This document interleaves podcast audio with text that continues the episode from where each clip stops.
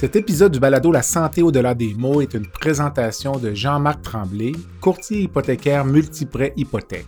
Contactez sans tarder Jean-Marc Tremblay, courtier hypothécaire, au 418 435 1531.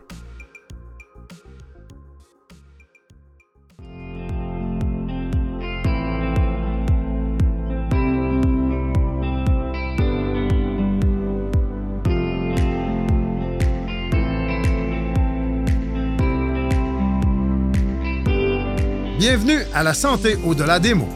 Un rendez-vous avec des gens passionnés du réseau de la santé. Jean-Pierre Gagné, lui-même médecin, vous fera partager sa passion pour le domaine et vous fera découvrir une foule d'invités et d'acteurs clés du réseau. Voici votre animateur, le docteur Jean-Pierre Gagné. Bonne écoute.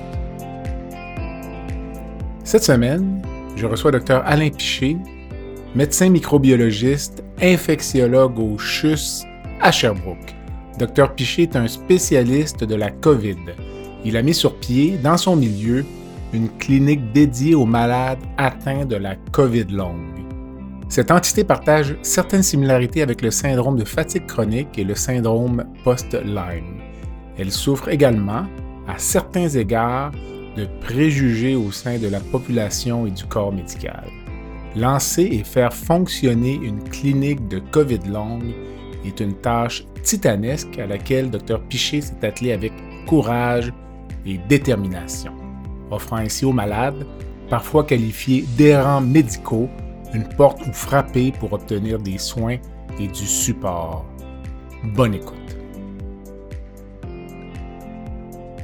Je prends un court moment pour remercier les partenaires qui supportent le balado, Groupe Conseil Beauchamp-Beaulieu Dessureau Toupin, associé à la financière Banque nationale Gestion de patrimoine, le groupe TIGE qui compte quatre concessionnaires automobiles dans la région de Québec et Go Mouton. Docteur Piché, bonjour. Bonjour. Merci d'avoir accepté l'invitation du balado La santé au-delà des mots. Nous sommes ici ce matin pour discuter de la COVID euh, longue. Donc, d'entrée de jeu, je vous demanderais, pour vous, la COVID, est-ce que c'est terminé ou c'est encore quelque chose dans lequel vous baignez au quotidien?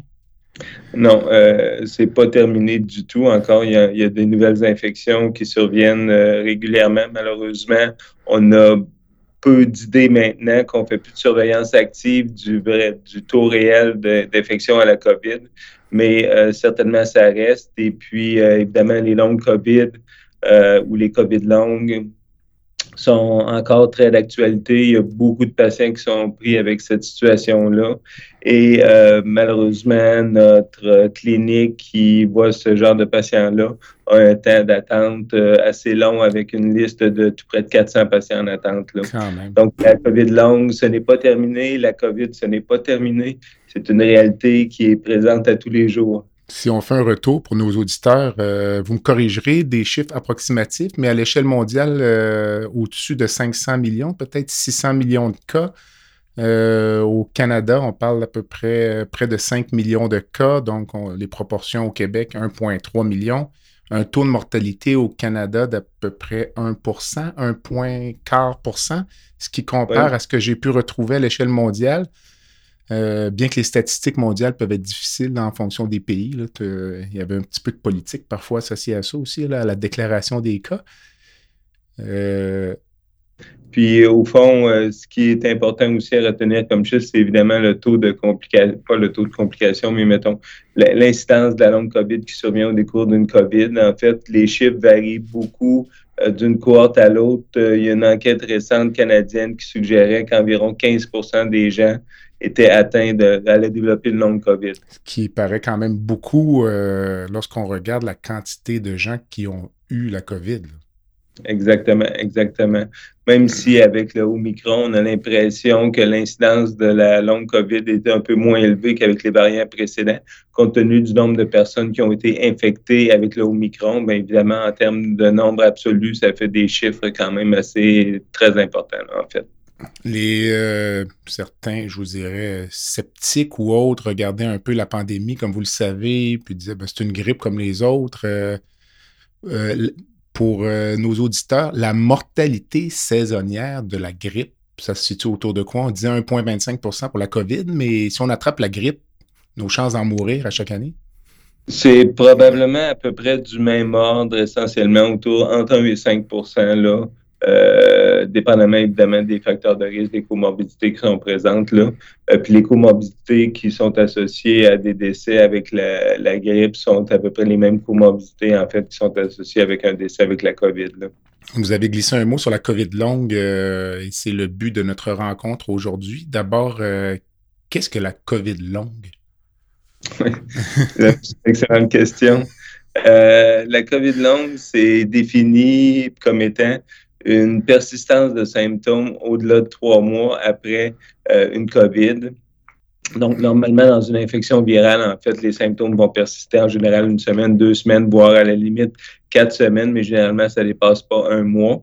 Alors que, évidemment, dans la COVID longue, ben, au fond, les gens qui font la COVID vont avoir des symptômes qui vont malheureusement persister au-delà de trois mois. Il y a des nouveaux symptômes qui peuvent apparaître aussi après ça. Les symptômes qui sont présents doivent durer au moins depuis deux mois. Et puis, évidemment, on ne doit pas avoir de diagnostic alternatif pour expliquer la persistance de ces symptômes-là ce qui n'est pas toujours évident, évidemment, à éliminer, là, parce que c'est des symptômes qui sont essentiellement euh, non spécifiques jusqu'à un certain point. La fatigue, qui est probablement la, plainte la plus fréquente, euh, des troubles cognitifs, des essoufflements et puis euh, des maladies post-effort. Exactement. mais tous les tous symptômes pourraient en théorie être attribués à une COVID longue dans la mesure où c'est une nouvelle entité. On, prend tout au sérieux, disons. C'est sûr, c'est sûr. Il y a au-dessus de 200 symptômes qui ont été associés à la COVID longue. Donc, la liste est très, très longue. La présentation est très variable. Euh, la sévérité de la présentation est très variable aussi. Donc, c'est pas une entité clinique qui est très facile. Puis, évidemment, ce qu'on a besoin, en fait, c'est d'un test diagnostique. Actuellement, on peut pas faire une prise de sang puis déterminer si un patient a la longue COVID ou pas. Puis, la longue COVID, malheureusement, ben, malheureusement, en fait, ça ressemble à d'autres entités comme l'encéphalomyalgique ou le syndrome post-Lyme aussi, là. Donc, euh, quand vous dites ça ressemble au point de vue euh, diagnostique, ou euh, au point de vue symptomatique ou ça ressemble au niveau de la physiopathologie? Est-ce qu'on en sait assez sur les maladies pour euh, se prononcer? Oui, quand je parle de ressemblance, je parle de ressemblance clinique. La présentation clinique, les symptômes qui, sont, qui, euh, qui, accompagnent ces conditions-là sont assez similaires. Du point de vue pathophysiologique, malheureusement, pour l'instant, on n'en sait pas assez pour savoir si c'est exactement la même pathophysiologie. Euh, et euh, essentiellement, c'est ça. Donc, c'est un diagnostic qui n'est pas facile. Il faut éliminer d'autres conditions. C'est arrivé à l'occasion qu'on a trouvé des insuffisances surrénaliennes, des hypothyroïdies, etc. Donc, pour expliquer les symptômes. Fait que ça prend une investigation avant de dire que quelqu'un a la longue COVID, en plus des symptômes qui sont présents et de la persistance des symptômes, essentiellement, ça prend un, une investigation, en fait, pour éliminer d'autres conditions qui pourraient se présenter de la même façon. Est-ce que la survenue de cette nouvelle entité qui est la COVID longue, ça nous aide à mieux comprendre euh, certaines maladies qui sont déjà présentes, dont vous avez parlé il y a quelques instants? Ou... Bien, ça a mis certainement de l'emphase, compte tenu de l'importance de la longue COVID, du nombre de patients qui sont infectés à la, longue avec la COVID puis qui ont développé une longue COVID. Euh, évidemment, il y a eu beaucoup d'efforts qui ont été mis pour comprendre la pathophysiologie. de ce fait, comme il y a d'autres, euh, comme je disais, il y a d'autres pathologies ou d'autres conditions en fait qui s'apparentent à la longue COVID, bien, par rebond, on, on va probablement mieux comprendre ces entités-là en comprenant mieux la longue COVID moi, j'avais divulgation ou conflit d'intérêt. Moi, comme beaucoup de gens dans le corps médical aussi, vous saurez m'en parler. Euh, certaines des maladies dont vous avez parlé, avant la pandémie, j'avais un certain préjugé négatif face à ces entités-là parce que je ne les connaissais pas jusqu'à ce que je sois appelé à rencontrer des gens atteints de COVID longue, notamment ou à entendre des entrevues de gens qui étaient tout à fait fonctionnels et qui se retrouvent deux à trois mois après, invalides. on les entend parler à la radio. Je, entre, je dirais, on est essoufflé avec eux, les, cas que j'ai entendus. Donc, euh, la perception, vous, des, vous traitez ces patients-là, la perception de vos collègues dans le corps médical, euh, ce que les gens disent, Alain, Alain, lâche un peu. Là, Oui, oui. Euh, en fait, pour être très, très honnête, là, j'avais à peu près la même, les mêmes préoccupations que vous par rapport à, ces entités-là qui sont des maladies, des conditions complexes qui sont mal définies. Tout à fait. Euh, fait que, effectivement, euh, c'était mon intérêt était limité par rapport à ces entités-là. On en voyait à l'occasion, mm-hmm. mais rarement quand même. Mais avec la longue COVID, avec la longue, en fait, personne n'aurait pu évidemment euh, euh, avoir une idée au début de la pandémie qu'il y aurait que tant de personnes développeraient évidemment une condition chronique suite à la COVID. Et euh, pour avoir traité un certain nombre de patients avec long COVID, ben, je me suis rendu compte qu'effectivement, ces gens-là étaient absolument désemparés et euh, isolés socialement. Il y a beaucoup parmi les collègues euh, d'incompréhension par rapport à cette entité-là.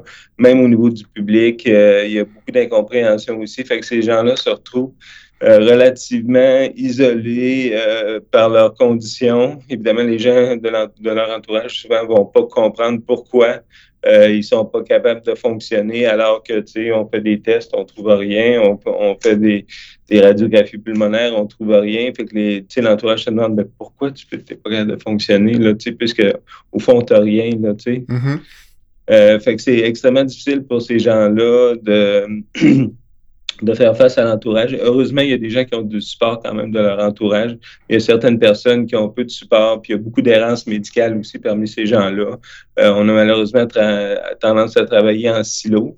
Fait que si la personne a des, symptômes neurologiques, on l'a fait voir par le neurologue qui dit que finalement, il n'y a rien, y a rien euh, au niveau neurologique qu'on peut objectiver. On les fait voir par la pneumo, il n'y a rien au niveau de la pneumo. Puis bon, ils se promènent d'une spécialité à l'autre comme ça sans que finalement personne ne prenne en charge de façon globale euh, le patient, ce qui est malheureux en fait.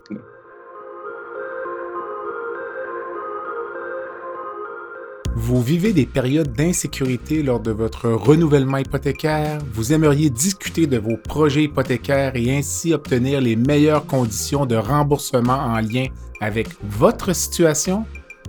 La mission de Jean-Marc Tremblay courtier hypothécaire multiprêt hypothèque et de trouver le meilleur prêt hypothécaire pour vous sans frais. Vous avez accès aux produits d'une vingtaine d'institutions financières et ce même sans vous déplacer. De cette façon, vous êtes certain d'obtenir une hypothèque adaptée à vos besoins, ce qui vous permettra de réaliser des économies considérables. Que ce soit pour un achat, une préapprobation, un refinancement, un renouvellement, une marge de crédit ou tout simplement pour obtenir des conseils judicieux, n'hésitez pas à contacter Jean-Marc et faites-lui part de votre projet. Contactez Jean-Marc pour une préautorisation rapide et sans frais au 418 435 1531. C'est au 418 435 1531 ou recherchez Jean-Marc Tremblay, courtier hypothécaire, sur votre moteur de recherche.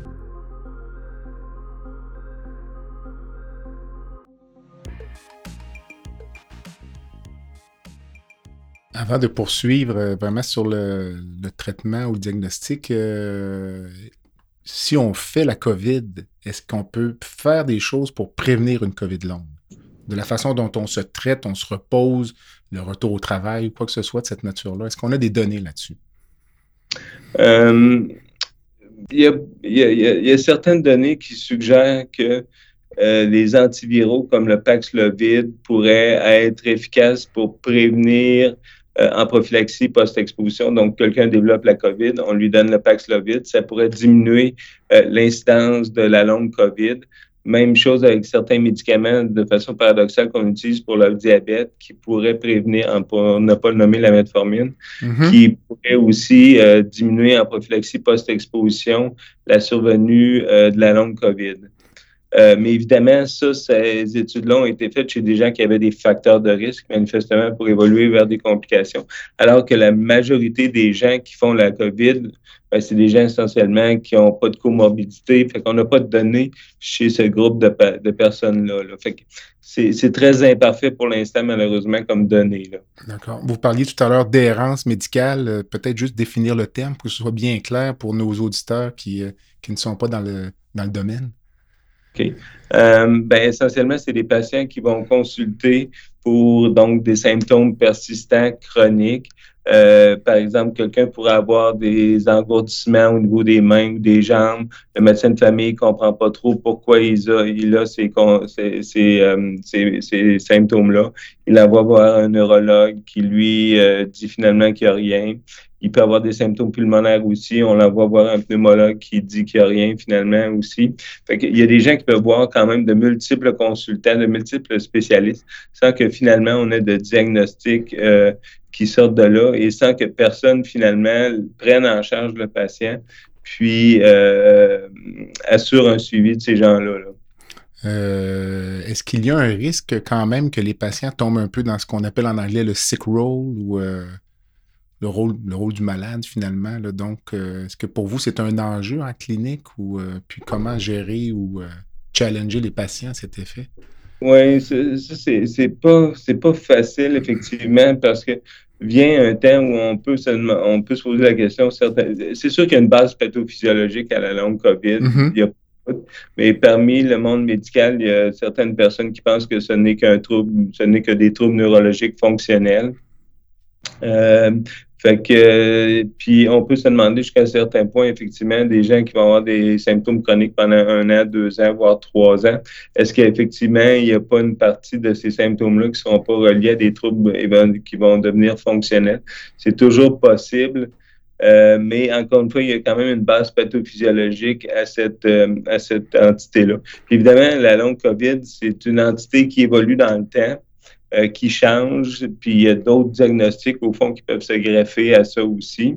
Euh, donc, ça rend, encore une fois, le suivi et la prise en charge pas toujours facile, honnêtement. Que sait-on de la physiopathologie de la COVID longue en, 2023, trois ans après le début de la pandémie? Oui, oui. Euh, notre compréhension de la pathophysiologie est très incomplète pour l'instant. Euh, il y a plusieurs théories qui sont avancées. Une des théories, c'est la persistance du virus dans le corps. Il y a certaines évidences euh, directes et indirectes qui suggèrent qu'effectivement, il peut y avoir une certaine persistance du virus. Puis probablement que ça, ça se manifeste par le fait que euh, y a des patients qui vont s'améliorer de façon significative quand on leur donne du Paxlovid, qui est un antiviral, encore une fois, donc qui va agir sur le virus pour le détruire. Euh, donc, le fait que certaines personnes répondent au Paxlovid suggère qu'effectivement, il peut y avoir une persistance du virus euh, chez certains patients. Probablement pas chez tous les patients, mais chez certains patients. Donc, ça, c'est une première théorie. Euh, L'autre théorie, c'est la théorie de l'inflammation, c'est-à-dire que le virus, bon, infecte le patient initialement, puis pour une raison qui n'est pas claire, chez certains patients, ça va engendrer une réaction inflammatoire qui va persister dans le temps et qui va euh, amener les symptômes au fond que les patients ont. L'autre théorie, c'est la théorie auto-immunitaire, c'est-à-dire que le virus, en infectant le patient, va stimuler la production d'auto-anticorps qui vont euh, qui vont euh, qui vont engendrer en fait les symptômes chroniques qu'on voit chez les patients là, un peu comme la sclérose en plaques ou la polyarthrite rhumatoïde, qui sont des maladies auto-inflammatoires, auto-immunitaires.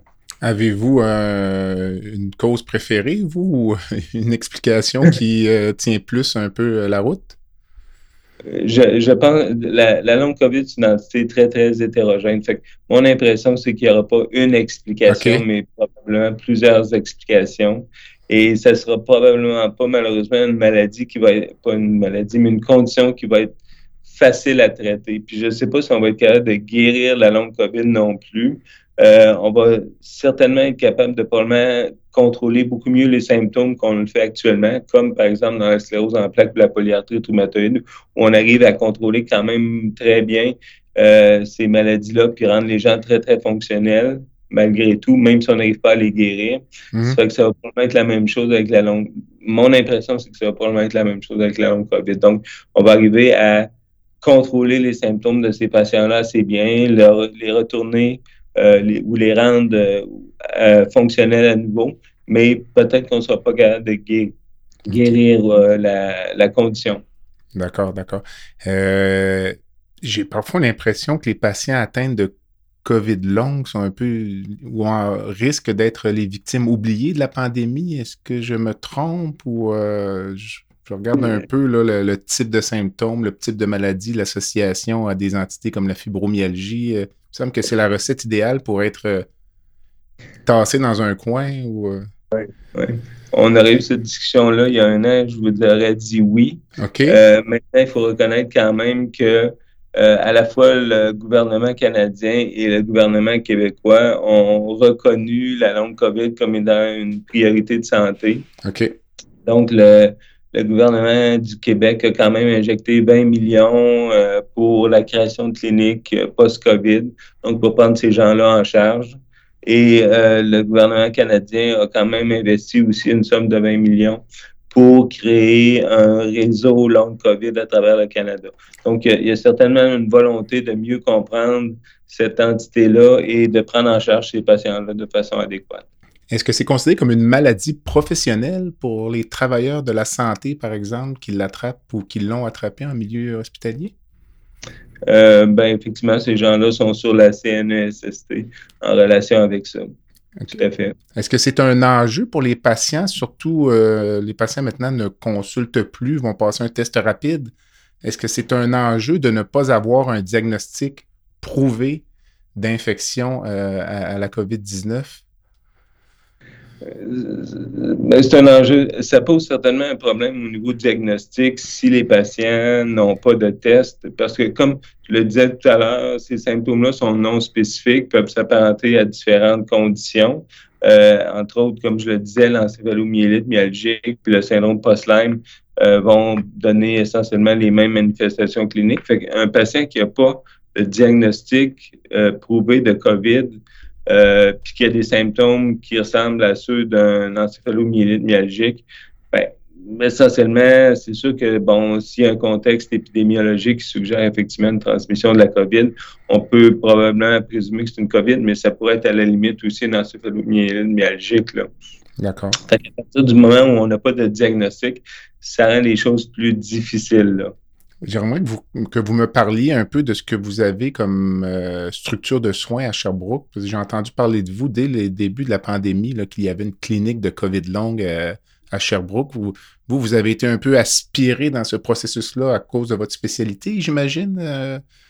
Euh? À cause de la spécialité puis à cause de l'intérêt de recherche aussi, je dois l'avouer, là, euh, à ce moment-là, on créait euh, un réseau de biobanques à travers le Québec pour la COVID aussi. Euh, fait que j'ai été impliqué là-dedans dès le début. mais effectivement, on a voulu prendre en charge ces patients-là initialement. Donc, la, clinique a été ouverte en mai 2021. D'accord. pardon, mai 2020, pardon. Donc, pratiquement au début de la pandémie. Fait qu'on était à peu près la seule clinique à ce moment-là qui opérait et qui prenait, qui n'était pas une clinique de recherche, là, mais qui prenait en charge les patients et qui assurait le suivi de ces patients-là. Euh, donc, essentiellement, c'est ça. Puis la clinique a grossi progressivement. Euh, de par le fait que c'était une des seules cliniques. On a eu des gens qui venaient d'un peu partout au Québec. Puis encore aujourd'hui, malgré la création euh, des différentes cliniques à travers le Québec, on a encore beaucoup de patients qui viennent de l'extérieur. La moitié de nos patients viennent de l'extérieur de l'Estrie en mai 2020, lorsque vous ouvrez votre clinique, donc le, concept de COVID longue existe déjà, manifestement. Émerge à peine. On, commence à voir dans la littérature effectivement des articles qui suggèrent qu'il y a des gens qui, après la COVID, vont développer des symptômes persistants essentiellement. Puis c'est ce qu'on commence à voir à la, à la clinique aussi, des gens donc qui, ont, qui commencent à avoir des symptômes persistants. Il y avait des gens à cette époque-là qui, évidemment, n'avaient pas de symptômes persistants, mais il y a des gens, on s'est rendu rapidement compte, qui, effectivement, développaient des symptômes persistants. Et votre clinique de COVID longue actuellement à Sherbrooke, ça peut ressembler à quoi en termes de le genre, type de professionnel, euh, l'organisation, tout ça? Oui, ben, c'est une, une, une, clinique interdisciplinaire, donc il y a différents intervenants euh, professionnels de la santé qui sont impliqués dans la clinique, nutritionnistes, travailleurs sociaux, euh, ergothérapeutes, physiothérapeutes, infirmières, médecins.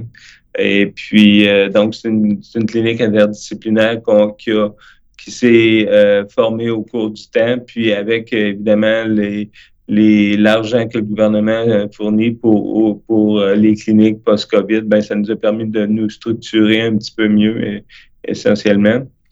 Ce qui reste difficile dans le contexte actuel où on manque de personnel partout, c'est effectivement de, consacrer des ressources à une clinique comme ça. Là. Vous parliez euh, tout à l'heure un peu du pronostic qui est incertain, de l'espoir peut-être de retourner les gens vers un certain niveau de fonctionnement, peut-être retourner au travail. En pratique, ça doit être quand même très difficile lorsqu'on a un jeune patient qui était en parfaite santé euh, un an avant. Là, l'objectif, c'est simplement peut-être de, retourner à un niveau minimal de fonctionnement. Il doit y avoir une composante de dépression qui s'installe. Puis de, Effectivement, c'est sûr que c'est pas facile. Euh, puis j'avoue qu'après une journée de clinique, euh, mentalement, c'est difficile là, mm-hmm. parce que on a des gens donc qui ont des atteintes fonctionnelles sévères, qui s'améliorent malheureusement peu dans le temps. Euh, donc, comme vous le dites, c'est des gens qui sont en bonne santé, qui du jour au lendemain pratiquement deviennent non fonctionnels. il y a un processus d'adaptation, il y a un processus d'acceptation qui est pas facile de cette condition-là. Et à l'heure actuelle, on n'a pas, on n'a pas tant de choses à offrir aux patients en termes d'amélioration. Euh, donc, c'est sûr qu'il y a beaucoup d'études cliniques qui sont en cours. On espère que d'ici effectivement un an, on va pouvoir avoir des choses plus intéressantes à offrir puis améliorer le pronostic. Mais pour l'instant, le pronostic reste, euh, comment dire, limité jusqu'à un certain point en termes d'amélioration fonctionnelle. Euh, et c'est évidemment malheureux compte tenu du nombre de patients qui sont pris avec, avec cette condition-là. Vous parliez des longues listes d'attente pour avoir accès à vos services. Est-ce qu'il y a un impact sur le pronostic? Euh, donc, le patient qui est en attente pendant un an et demi chez lui, euh, essentiellement invalide, sort peu, euh, s'alimente mal, il arrive chez vous en moins bon état? Est-ce que ça impacte le pronostic? C'est sûr que si on était, sûr que si on était capable de les prendre en charge plus rapidement, euh, avant que il y ait une chronicité qui s'installe, euh, ça serait probablement plus avantageux. C'est pas clairement démontré, mais ça fait certainement du sens. Puis au point de vue réadaptation aussi, euh, plus on prend les patients tôt en charge, puis mieux c'est probablement pour l'évolution. Là. Mais c'est pas tout à fait clair à ce point-là. Là. Mais évidemment, dans l'état actuel des choses, c'est malheureusement difficile de faire mieux que ce qu'on fait là. Euh, on essaie d'améliorer, de, voir le plus de patients possible, mais c'est pas c'est pas toujours simple. Les patients qui consultent à votre clinique vont être vus par tous les professionnels. Que, qui le, chef d'orchestre un peu? Est-ce que c'est vous ou c'est. Euh... c'est le médecin qui est le chef d'orchestre, effectivement, qui va euh, distribuer au fond euh, les, les, qui va qui va décider en fait quels intervenants doivent être impliqué dans le dossier du patient. Ça reste assez standard comme prise en charge. Ben, non, c'est pas vrai. Ça reste pas standard comme prise en charge parce qu'il n'y a pas de prise en charge mm-hmm. standard de ces patients-là. Mais notre approche est assez, euh, est assez, et souvent la même dans la, chez la majorité des patients, puisque la majorité des patients vont se présenter avec des symptômes qui sont assez similaires, somme toute, puis une atteinte fonctionnelle qui est assez importante aussi. Euh, évidemment, on est biaisé parce qu'on les patients qui nous sont référés sont les patients qui sont le, souvent le plus atteints avec une atteinte fonctionnelle importante. Euh, donc, euh, la prise en charge chez nous est assez similaire euh, pour l'ensemble des patients. Le podcast La santé au-delà des mots est une présentation du groupe conseil Beauchamp, Beaulieu, Dessureau, Toupin de la financière Banque nationale Gestion de patrimoine. Comme nous croyons que la santé financière fait partie de la santé globale, nous sommes heureux de nous joindre au docteur Jean-Pierre Gagné pour vous souhaiter une bonne saison de la santé au-delà des mots. Tu veux lancer ton propre podcast, mais tu ne sais pas comment t'y prendre? Pas de problème. Mouton Marketing peut t'accompagner de la conception au lancement. Envoie ton idée de podcast à bonjour à commercial Bonjour à commercial g o. L'univers du podcast t'attend.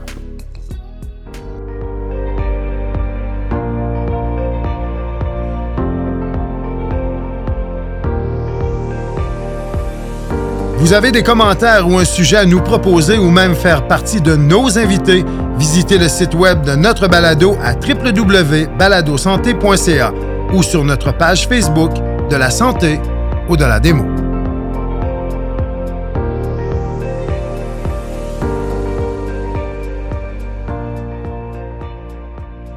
Les patients qui vous consultent, donc, euh, sont vus par les professionnels, euh, retournent à la maison avec certaines formes de prescription au niveau des activités. Euh, au début de, cette entité-là, on parlait beaucoup de pacing. Est-ce que c'est un concept qui est encore oui, c'est un concept qui est important parce que, au fond, souvent, ce qui limite beaucoup les gens dans leur fonctionnalité de tous les jours, c'est ce qu'on appelle les malaises post-effort.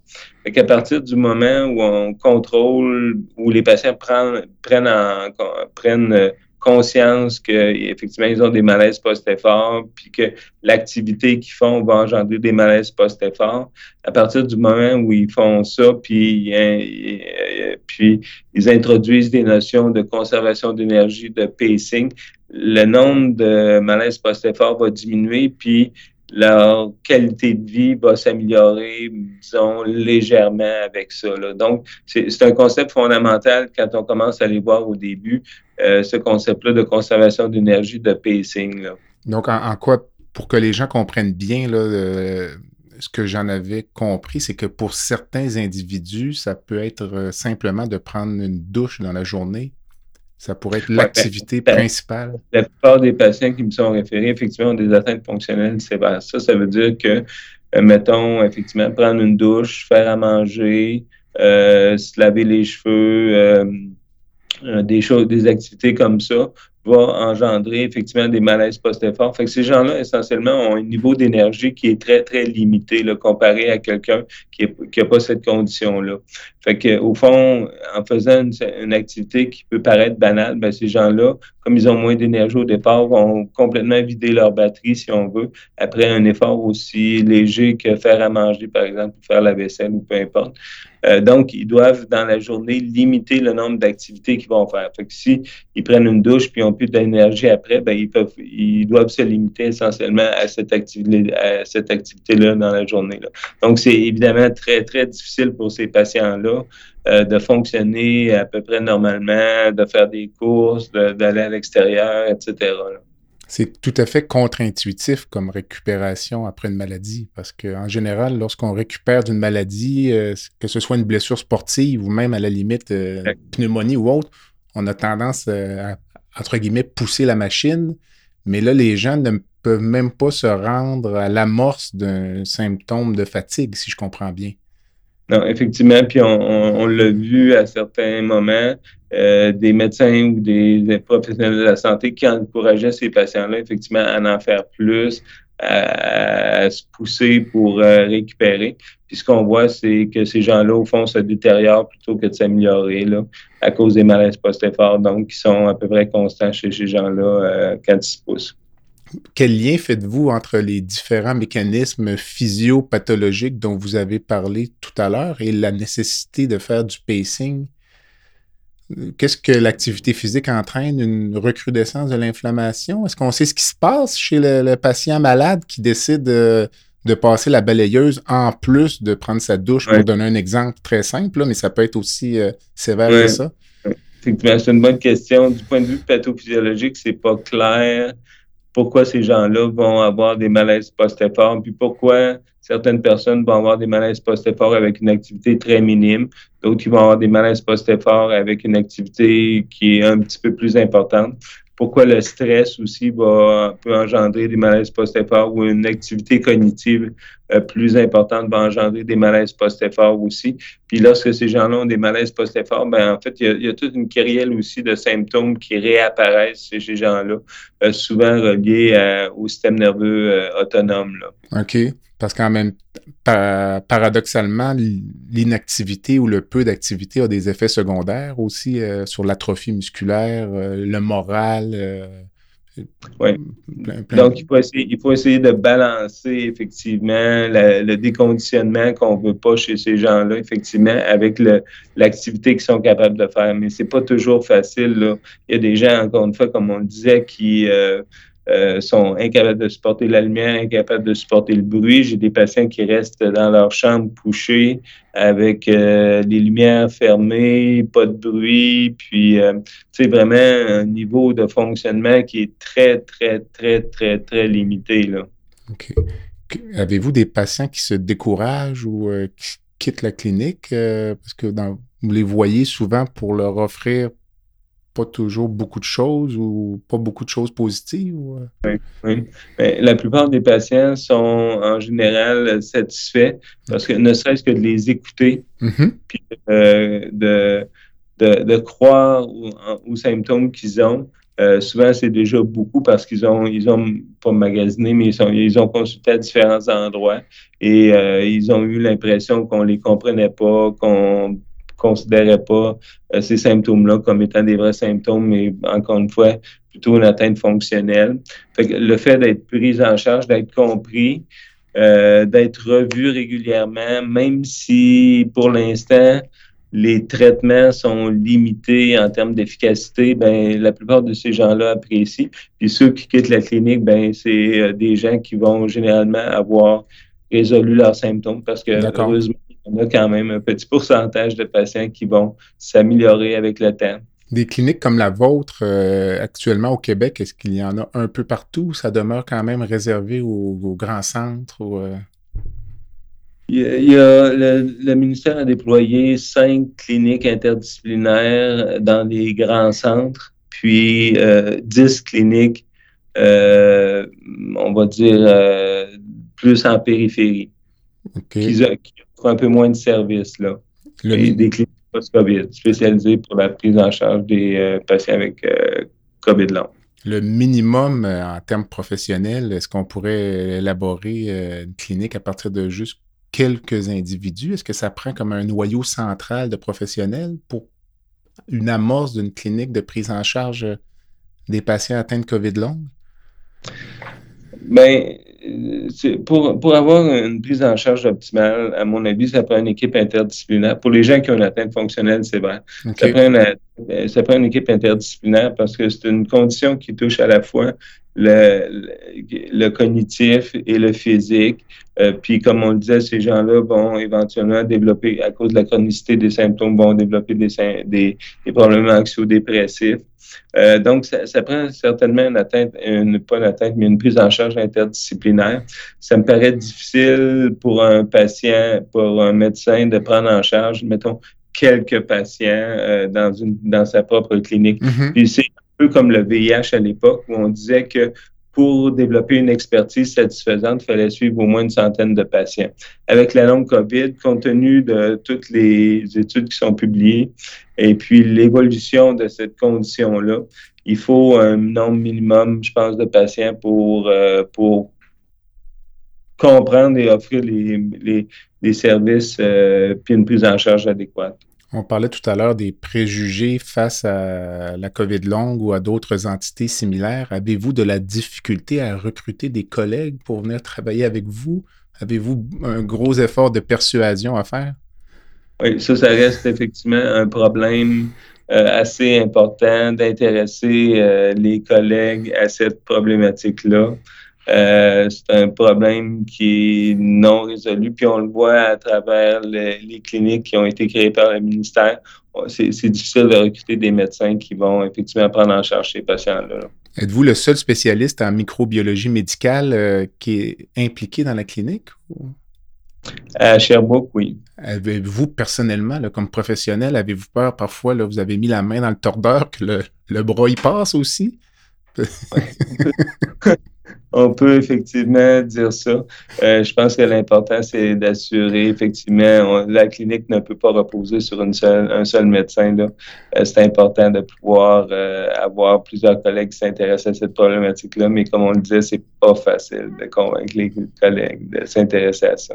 Est-ce que ça prend nécessairement une formation dans un domaine lié de quelque façon que ce soit à la COVID? Ou je vous donne un exemple, moi je suis chirurgien, je serai en fin de pratique est-ce que je pourrais offrir mes services dans une clinique de COVID longue et devenir utile, fonctionnel et ne pas nuire assez rapidement? Euh, tout à fait. L'important, je pense que c'est d'avoir l'intérêt pour ce type de clientèle-là, d'avoir l'écoute pour ce type de clientèle-là. Euh, puis, au fond, c'est un peu comme le VIH à l'époque. Hein. Mm-hmm il y a des médecins de famille à Montréal qui ont des grandes cliniques VIH, puis ce ne sont pas des spécialistes en microbiologie. Là. Euh, donc, un interniste, euh, en fait, peu importe la spécialité, que, en autant que quelqu'un a l'intérêt pour la, la COVID, a l'intérêt pour ces patients-là, a l'intérêt pour suivre la recherche aussi dans ce domaine-là, puis l'évolution des connaissances, euh, c'est tout à fait approprié et correct. Là. Avez-vous, j'ai l'impression qu'avec ce type de maladie-là, selon la clientèle, assez régulièrement, des patients doivent vous challenger sur des nouveautés, ont lu des choses que vous, vous n'avez pas eu le temps de lire. Les patients deviennent à la limite peut-être aussi connaissants, sans avoir nécessairement la structure qui tourne autour des connaissances, aussi connaissants que vous? Euh, absolument, on voit ça régulièrement, on voit ça assez régulièrement, effectivement. Euh, des gens qui suivent les, bon, les groupes Facebook, qui mhm. suivent euh, différents, différentes informations qu'on trouve sur le net, puis qui, qui, reviennent à la clinique en demandant ben, tel ou tel traitement, est-ce que ça pourrait être bénéfique pour moi? Ça nous arrive régulièrement, effectivement. Donc, ça vous force à faire des lectures à chaque clinique. Ça suivre la littérature, effectivement, scientifique et à la limite, euh, pas tout à fait toujours euh, très scientifique. On parlait du pronostic de récupération tout à l'heure. Euh, êtes-vous capable, en début de COVID long, d'établir un pronostic en fonction de certains critères, ne serait-ce que le sexe, l'âge, l'intensité de l'épisode de la COVID, la vaccination ou autre? Euh, pour l'instant, c'est extrêmement difficile de déterminer quelle va être l'évolution de la longue COVID. L'expérience montre que des gens qui ont généralement une atteinte fonctionnelle peu importante, euh, donc qui sont capables de continuer à travailler malgré leur COVID, qui ont peu de symptômes, deux ou trois symptômes, ont tendance à évoluer de façon plus favorable que quelqu'un qui se présenterait avec une atteinte fonctionnelle sévère, qui aurait 20 symptômes différents. Euh, ces gens-là ont tendance malheureusement à s'améliorer peu avec le temps. Mais les patients qui vont résoudre éventuellement leurs symptômes à l'intérieur d'un ou deux ans, c'est malheureusement une minorité de patients. On parle de probablement 1 à 5% de patients qui ont la longue donc aujourd'hui, là, si vous avez un patient qui arrive avec euh, une COVID longue, je dirais d'intensité modérée, sans savoir ce que ça veut dire, mais tout au moins ne travaille pas euh, et est mm. limité dans ses activités quotidiennes, qu'avez-vous à lui dire sur son. C'est l'incertitude totale finalement sur. Euh? Ben, c'est pas l'incertitude totale, mais évidemment, ce que je leur dis, c'est que le pronostic n'est pas clair. C'est difficile de dire comment ils vont évoluer. Euh, on va regarder aussi les complications qui peuvent euh, s'apparenter à ça, euh, syndrome d'activation des mastocytes, myocardite, POTS, etc., qui sont toutes des conditions qui peuvent accompagner ou compliquer l'évolution de la longue COVID. Et puis, ben, essentiellement, c'est ça. Puis, on va les suivre dans le temps. Puis, comme je disais, c'est une condition qui est dynamique. Il y a d'autres diagnostics qui peuvent se rajouter par la suite.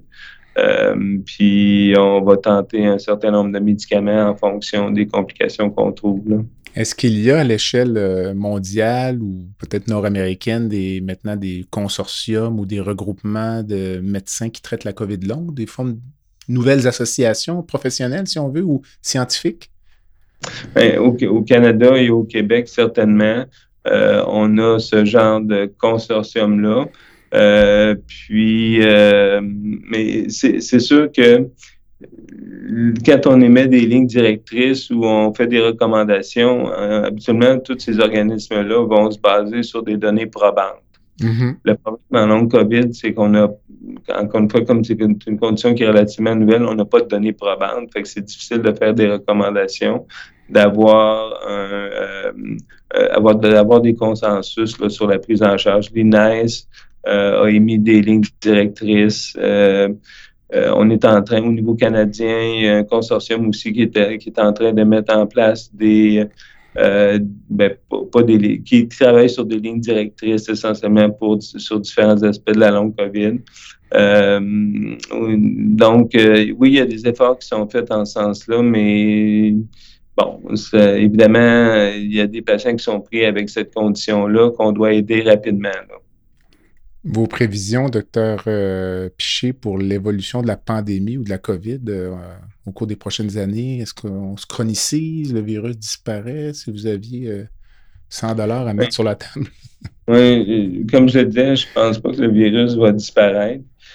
La longue COVID est là pour, ben non, je ne vais pas dire est là pour rester, mais je pense, comme je disais tout à l'heure, mon impression, c'est qu'on va arriver à contrôler les symptômes mais je ne suis pas sûr qu'on va arriver à guérir cette condition-là à cause de la complexité de la pathophysiologie de la chose. Là. Ça va on, commence il y a des cibles thérapeutiques qui commencent à émerger. Euh, mais encore une fois, les systèmes sont tellement complexes que ça va être probablement difficile de la guérir. Là. ce qui pourrait arriver, c'est que des patients soient euh, sous médication avec un excellent contrôle de leurs symptômes, mais mm-hmm. de soit sous médication de façon chronique. Et l'évolution de la pandémie comme telle, elle, euh, ou plutôt de l'évolution du virus là, au niveau de la population générale au cours des prochaines années? Euh, plus difficile à dire. Il y a évidemment des nouveaux variants qui semblent qui émergent régulièrement. Fait que si on a affaire à un variant qui est particulièrement euh, virulent, on pourrait voir une réémergence de COVID et par le fait même possiblement de long COVID. Là. OK. C'est à prédire. Dites-moi, avec euh, l'expérience des trois dernières années, avec les patients atteints de COVID long, est-ce que ça a changé votre vision de ce que c'est d'être en santé ou, euh, ou, votre définition de la santé? Euh, c'est une question qui est difficile à répondre je dirais que ça m'a fait prendre conscience effectivement que la santé, c'est quelque chose de très précaire, que du jour au lendemain, comme ça, on peut être très fonctionnel puis devenir tout à fait non fonctionnel. Puis malheureusement, quand on voit ça, quand ces gens-là ont une persistance de leurs symptômes et peu d'amélioration, euh, c'est pas, ça nous fait prendre conscience qu'effectivement, la santé, c'est très précaire. Hmm. Si, euh, si vous pouviez changer une chose dans le système de santé aujourd'hui, ce serait quoi? Euh, question difficile aussi. Il y a tellement de problématiques euh, dans le système. honnêtement, c'est difficile pour moi. même si on injecte plus d'argent, même si on met plus de médecins, même si les problématiques sont là pour probablement demeurer. C'est assez difficile. C'est une grosse machine. C'est assez difficile de faire bouger une machine comme ça. Un paquebot gros comme ça. Un paquebot gros comme ça, Je vais vous lancer une autre, euh, une autre piste. Si vous pouviez rencontrer une personne dans le monde, qu'elle soit vivante ou décédée. Euh, Einstein qui a toujours été mon idole. Pour quelle raison? Pas mon idole, mais qui a toujours été quelqu'un qui m'a inspiré par rapport à la recherche. À cause de la recherche? Imagination is more important than knowledge. Ah, c'est bon. Ce qui est particulier d'Einstein, euh, de, pour avoir lu un peu sur lui, c'est qu'on imagine de penser qu'un physicien était une vedette, presque comme une vedette rock. Les gens, je pense, les, je pense que beaucoup de gens venaient l'écouter puis ne comprenait pas ce qu'il disait. Est-ce que c'est votre impression? Probablement pas, effectivement. Euh, puis je ne sais pas, à l'époque versus maintenant, quand on écrit des livres posthumes sur une personne comme ça, comment la réalité peut euh, changer un peu, mais euh, c'est quelqu'un qui, effectivement, me paraissait très comment dire, qu'il y avait des idées très, des, idées nouvelles, puis une nouvelle approche par rapport à la science. Là. Hum, non, c'est un très bon choix. Avez-vous, en concluant, docteur Piché, une dernière pensée ou quelque chose qui résume un peu l'entretien qu'on a eu aujourd'hui? je dirais l'espoir. L'espoir? Oui, pour ces patients-là. Euh, actuellement, c'est extrêmement difficile pour les patients de voir, euh, quand on n'a pas d'amélioration du tout pendant trois ans, c'est difficile de voir la lumière au bout du tunnel. Euh, j'essaie de leur donner de l'espoir en espérant que je me trompe pas et qu'effectivement, on va avoir des choses intéressantes à leur offrir. Mais ces gens-là ont besoin d'espoir essentiellement. C'est une belle chute. Alors, Dr. Piché, merci beaucoup. merci à vous. À la prochaine. Au revoir. Voilà ce qui complète le balado de cette semaine. Merci d'avoir été à l'écoute et le docteur Jean-Pierre Gagné vous donne rendez-vous la semaine prochaine pour un autre épisode La santé au-delà des mots.